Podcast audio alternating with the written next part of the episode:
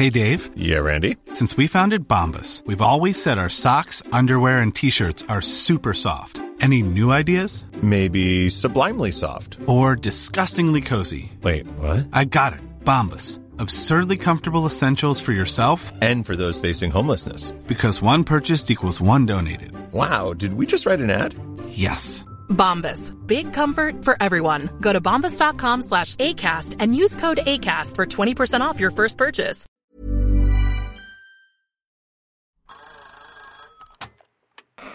Hola. Hola. Hola. Hola, hola. ¿Estás ahí? ¿Quieres saber lo que está pasando en tu país y en el mundo en pocos minutos?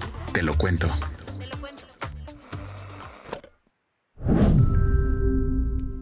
Hoy es martes 19 de diciembre de 2023 y estas son las principales noticias del día. Un grupo de madres buscadoras se manifestó en contra del nuevo censo que creó el gobierno de AMLO para contar a personas desaparecidas.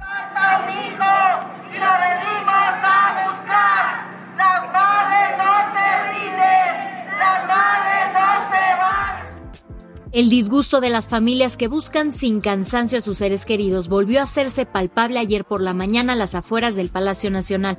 Mientras AMLO realizaba su conferencia mañanera, un grupo de madres buscadoras se manifestó de forma pacífica en contra de la nueva estrategia con la que el gobierno pretende contar a las personas que desaparecieron en este sexenio.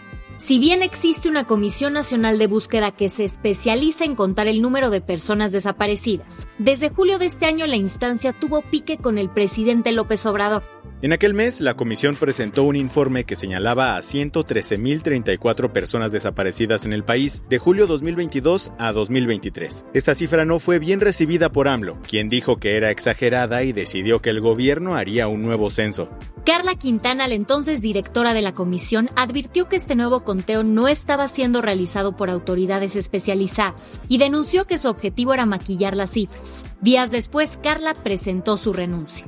Esta controversia aumentó el pasado jueves 14 de diciembre, cuando la secretaria de Gobernación, Luisa María Alcalde, presentó las cifras del nuevo censo. Tomando como base la metodología de la Ciudad de México, una metodología ya aprobada, echamos a andar a partir del primero de mayo de 2023 la Estrategia Nacional de Búsqueda Generalizada de Personas Desaparecidas. Esta metodología implicó el cruce de datos de personas desaparecidas con más de 895 millones de registros en bases de datos de programas sociales, de seguridad social o seguridad médica, así como la búsqueda casa por casa y la búsqueda telefónica para obtener indicios de vida. Finalmente, el censo arrojó que después de las más de 110 mil personas que fueron reportadas por la Comisión Nacional como desaparecidas, el censo únicamente reconoció 12.337, aunque alcalde insistió que Pues no estamos eh, desapareciendo desaparecidos. Número dos, no se ha borrado ni se borrará ningún registro. Las madres buscadoras piensan lo contrario. Sobre esto, Ceci Flores, la fundadora de Madres Buscadoras de Sonora, denunció.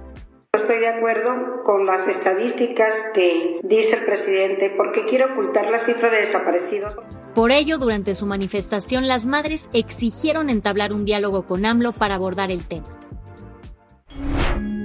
¿Qué más hay?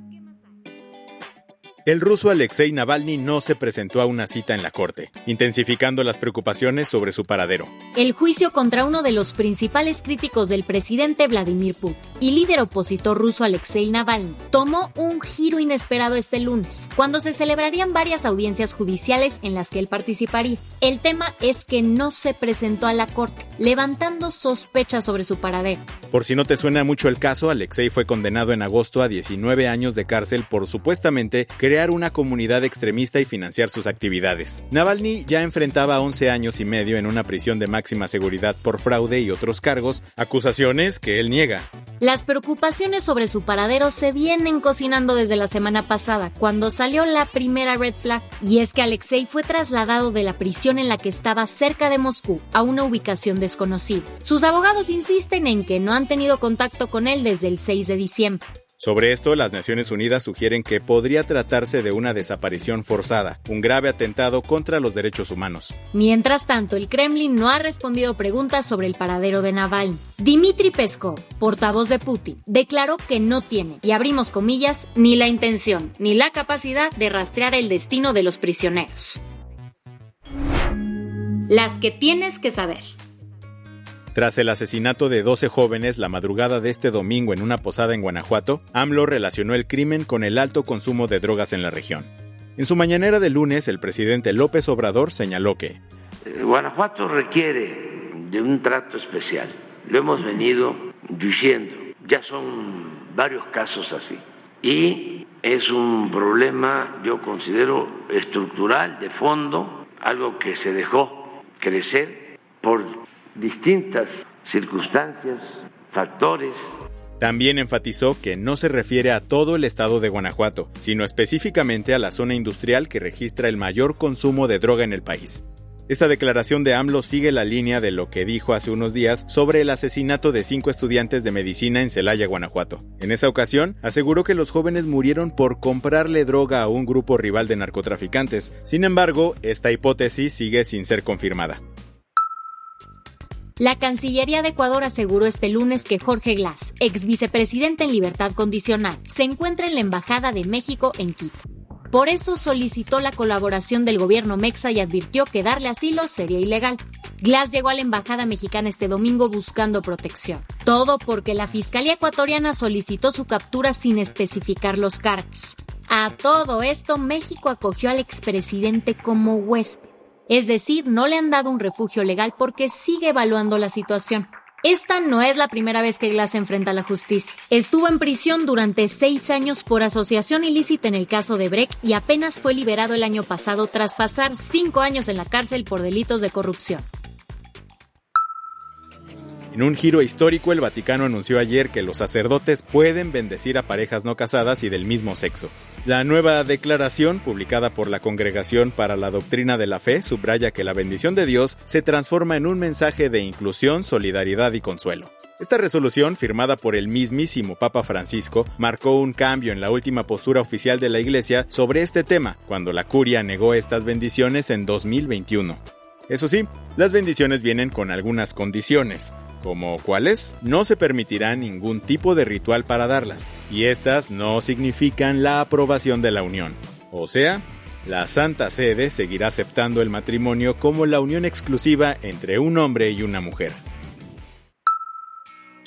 Ayer comenzó uno de los juicios más esperados en Hong Kong. Jimmy Lai, el magnate de medios y símbolo de las protestas pro democracia, está enfrentando una posible cadena perpetua. El fundador del diario prodemocrático Apple Daily es acusado de sedición y colusión con fuerzas extranjeras bajo la polémica Ley de Seguridad Nacional.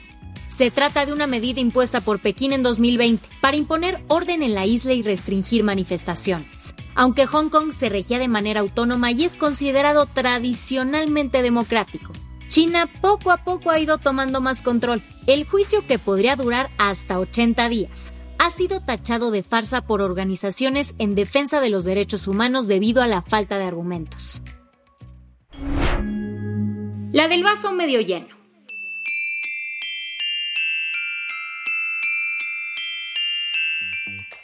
La Navidad es una fecha que se trata de compartir, dar amor y crear recuerdos felices. Y por fortuna existen personas como Reed Markham que nos ayudan a recordarlo.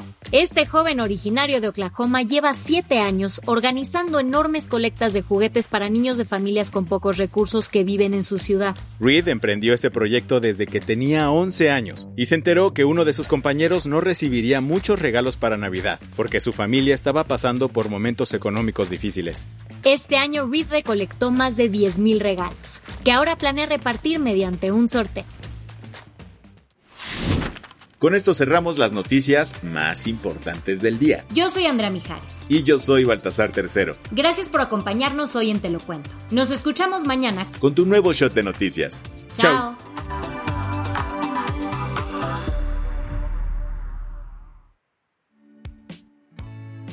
El guion de este episodio estuvo a cargo de Aisha Al-Yanabi y Lucía Corona. Paula Gándara es la editora del guion y la dirección editorial es de Sebastián Ermenger. Gelúe Santillán es la directora creativa y el diseño de sonido está a cargo de Alfredo Cruz. ¿Quieres estar al día? Nos encuentras como arroba te lo cuento en Instagram, TikTok, Snapchat y Twitter.